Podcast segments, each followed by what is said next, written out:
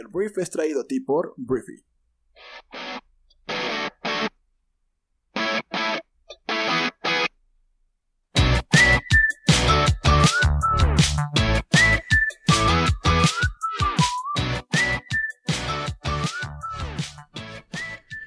Hola, muy buenos días, bienvenidos a esto que es el Brief, el podcast en el cual puedes conocer las noticias más importantes del mundo en cuestión de minutos. Yo soy Arturo Salazar, tu anfitrión y uno de los fundadores de Briefy, la nueva forma de aprender y actualizarte rápidamente. Si quieres conocer más de nuestra plataforma, te recomiendo entrar a briefy.com.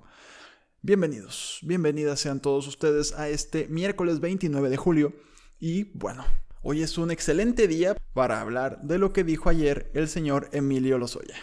Emilio Lozoya, el exdirector de Pemex, que está siendo acusado de diferentes cargos por corrupción durante el sexenio de Enrique Peña Nieto y antes también del sexenio de Enrique Peña Nieto, el día de ayer se declaró inocente en la primera audiencia ya que tuvo ante el juez. Entonces, Emilio Lozoya se declaró inocente del delito de lavado de dinero y de recibir presuntos sobornos por 3.4 millones de dólares de la empresa Altos Hornos cuando era director de Pemex. Lo que dijo Emilio es que demostrará que no es responsable ni culpable de los delitos que se le imputaron, luego de que los fiscales de la Fiscalía General de la República detallaran cómo se triangularon recursos de la empresa Altos Hornos a favor de Lozoya y su hermana Hilda.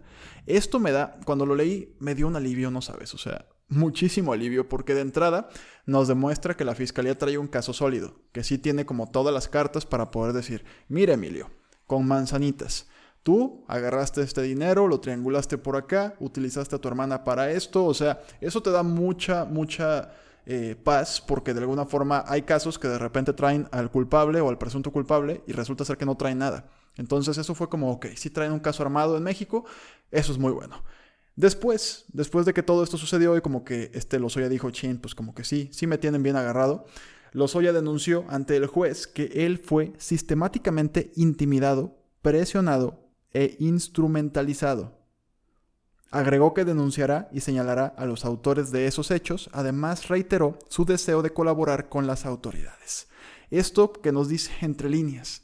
Él dice ser un instrumento, él solamente es la marioneta que alguien más estaba manipulando. O no manipulando, pero presionando para que hiciera y que firmara el cheque y que se robara todo ese dinero. Ya que lo agarraron en España en una casota y eso, eso es otra cosa.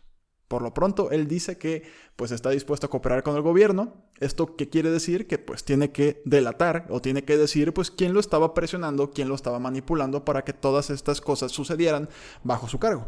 Entonces, para que te des una idea, entre 2013 y 2016, la administración de Emilio Lozoya en Pemex dejó un boquete de más de 23.500 millones de pesos en los recursos y finanzas de la empresa del Estado y sus subsidiarias, como resultado de 111 presuntos actos de corrupción, malos manejos y posibles desvíos detectados por la Auditoría Superior de la Federación. Entonces, esto nada más es del tema cuando era director de Pemex, todavía falta todos los sobornos de Odebrecht. Entonces, bueno, Emilio Lozoya se está poniendo en calidad de víctima.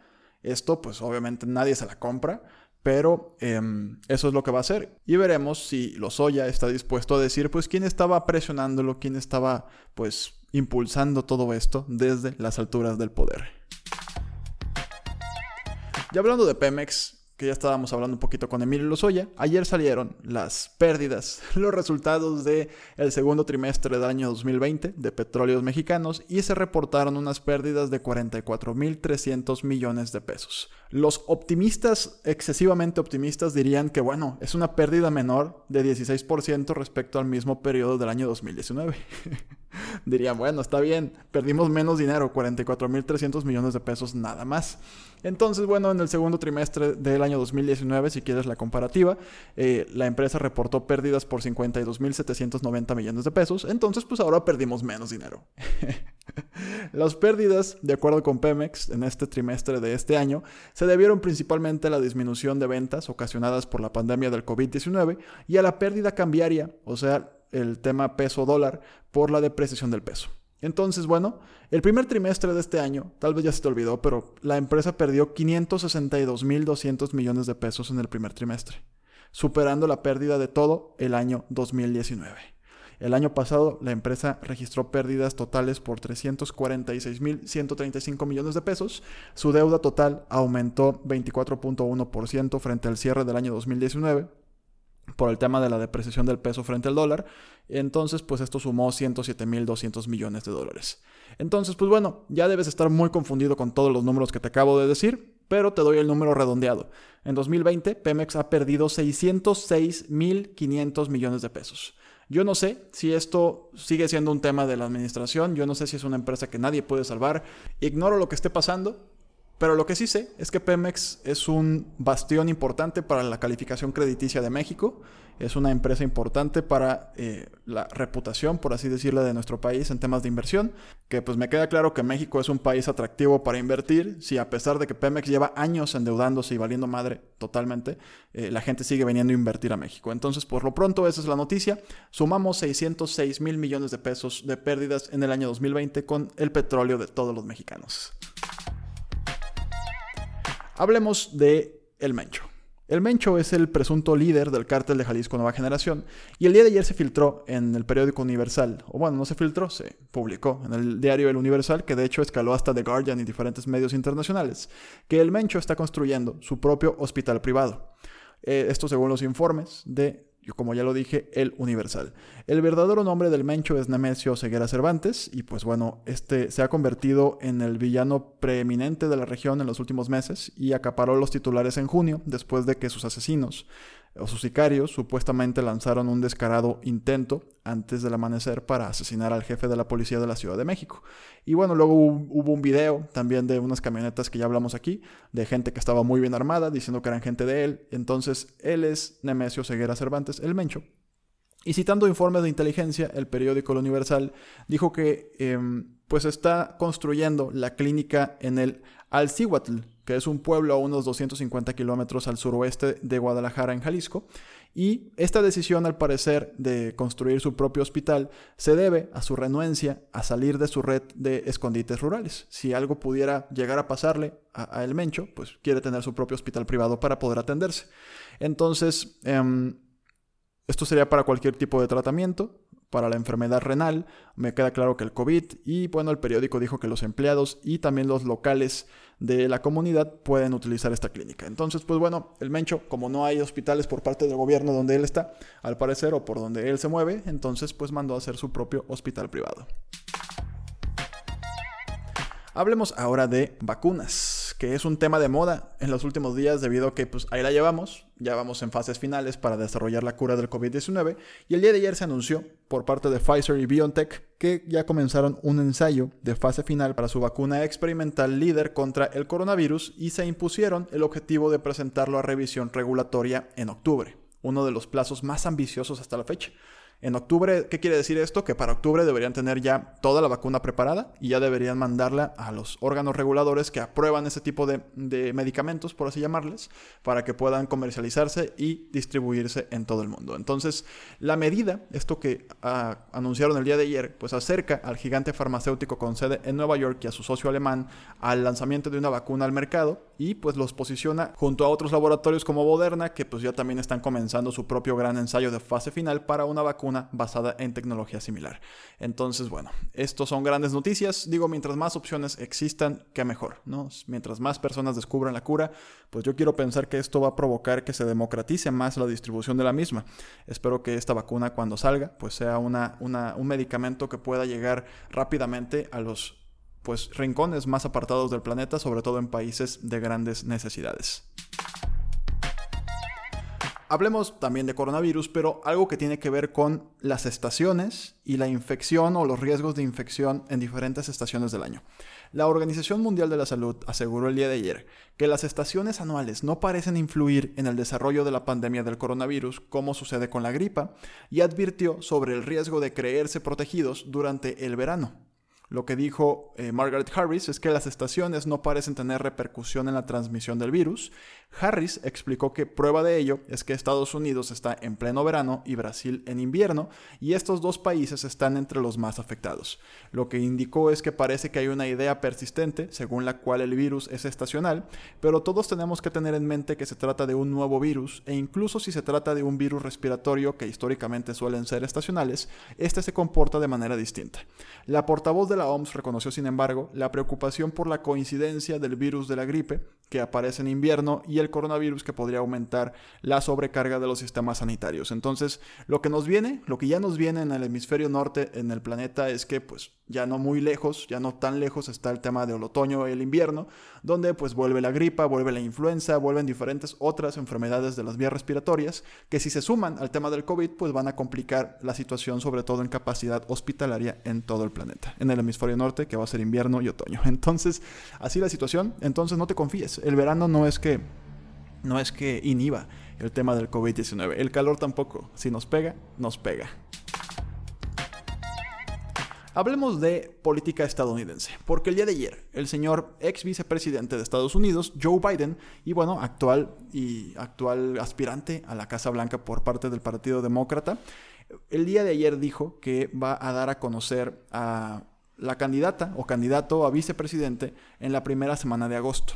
Esto va a ser apenas unos días antes de que acepte formalmente la nominación en la convención del partido, pero bueno, la búsqueda de Biden de un candidato o candidata a la vicepresidencia ha provocado un intenso escrutinio, en parte porque sería el mandatario de más edad en la historia de los Estados Unidos, con 78 años el día de su toma de protesta. Entonces, Biden ha decidido de entrada, ha prometido seleccionar a una mujer para unirse a su fórmula para las elecciones de noviembre contra Donaldo, el presidente más naranja del mundo, y primero se hablaba de, esta Michelle Obama, después hablaban de Kamala Harris, después hablaban de Elizabeth Warren, ya no sabemos por quién se va a ir, pero ya prometió que la primera semana de agosto, o sea, ya la próxima semana, se va a conocer quién es la fórmula en la vicepresidencia para la candidatura de la Casa Blanca en 2020 de Joe Biden.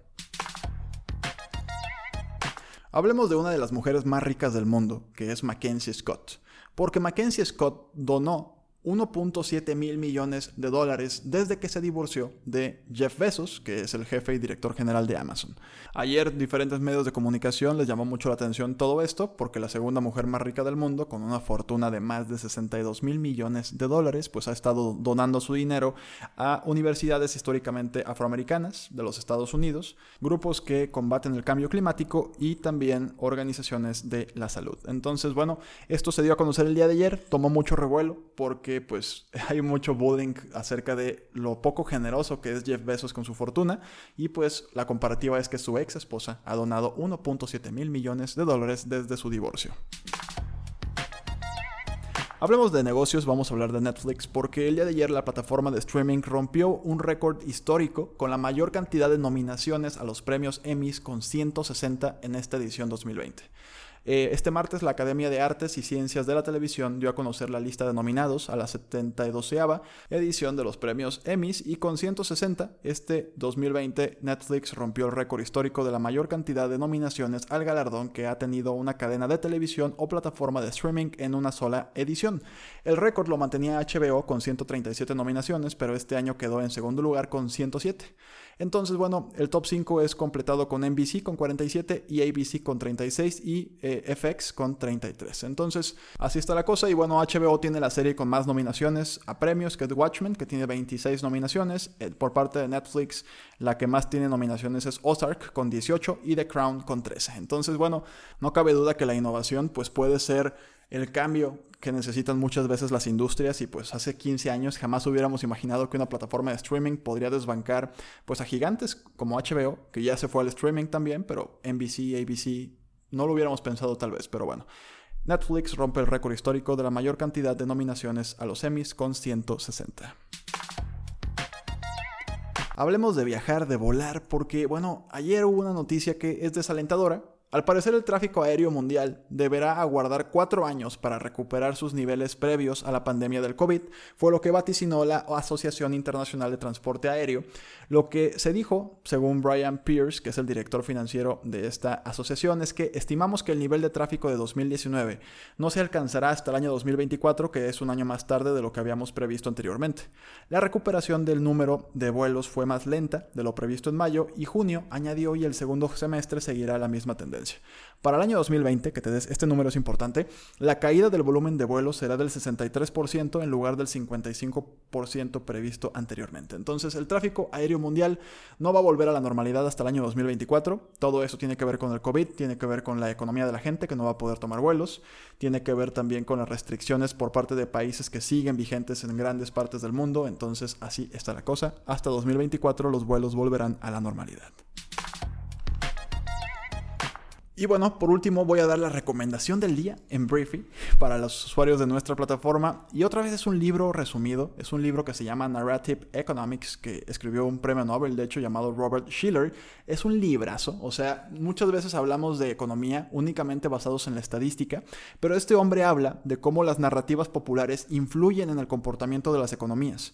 Desde el repentino ascenso de Bitcoin, como oh, las caídas del mercado de valores también, este libro mira más allá de las estadísticas y se va a las historias humanas colectivas que impulsan estos eventos. Muy interesante. Si lo quieres comprar, cómpralo. Si no lo quieres leer completo, hay un resumen bastante bien y bastante fregón que puedes leer o escuchar en Briefy. Entonces, bueno, Muchas gracias por haber estado aquí.